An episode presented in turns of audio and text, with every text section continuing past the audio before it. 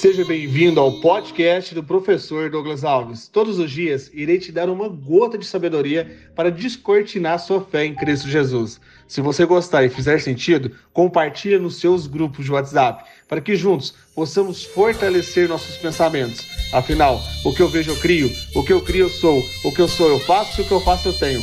Vamos ao episódio de hoje e rumo ao topo!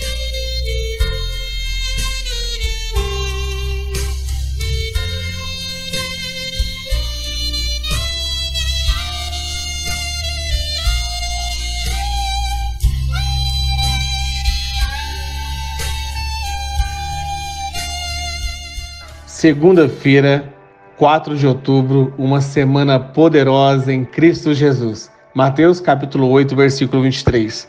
Entrando ele no barco, seus discípulos o seguiram. De repente, uma violenta tempestade abateu-se sobre o mar, de forma que as ondas inundavam o barco. Jesus, porém, dormia.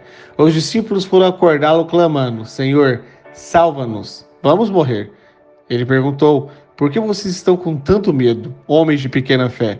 Então ele se levantou e repreendeu os ventos e o mar, e fez completa bonança. Os homens ficaram perplexos e perguntaram: Quem é este que até os ventos e o mar lhe obedecem? Em nome de Jesus, receba certamente essa palavra de fé. Amém que assim seja.